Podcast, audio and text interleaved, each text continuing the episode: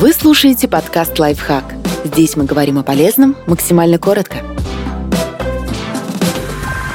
Как перестать волноваться о том, что о вас думают другие? Вы можете потратить всю жизнь, беспокоясь о чужом мнении, а можете стать умнее и сэкономить себе кучу нервов.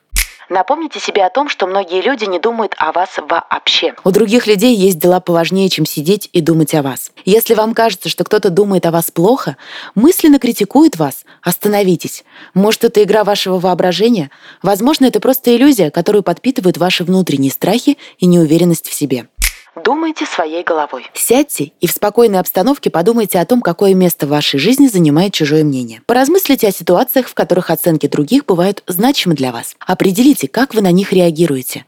Если вы понимаете, что оценки и мнения других определяют вашу самооценку, то задумайтесь о том, чтобы сменить модель поведения. Почувствуйте себя свободным. Не стремитесь узнать, что другие думают о вас. Когда люди начинают выставлять свои творения на публику, например, вести блог, они часто переживают, понравится ли другим. Еще больше они переживают, когда изводят себя мыслями о том, что другим людям не по вкусу их творчество. Пока в один прекрасный день они не поймут, как много силы и энергии тратят на эти бесполезные переживания.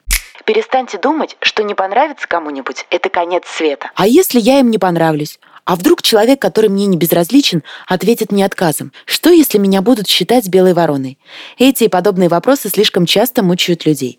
Запомните, если вы кому-то не понравились, и если даже человек, который вам дорог, не чувствует к вам подобного, это не конец света. Подписывайтесь на подкаст «Лайфхак» на всех удобных платформах. Ставьте ему лайки и звездочки, оставляйте комментарии.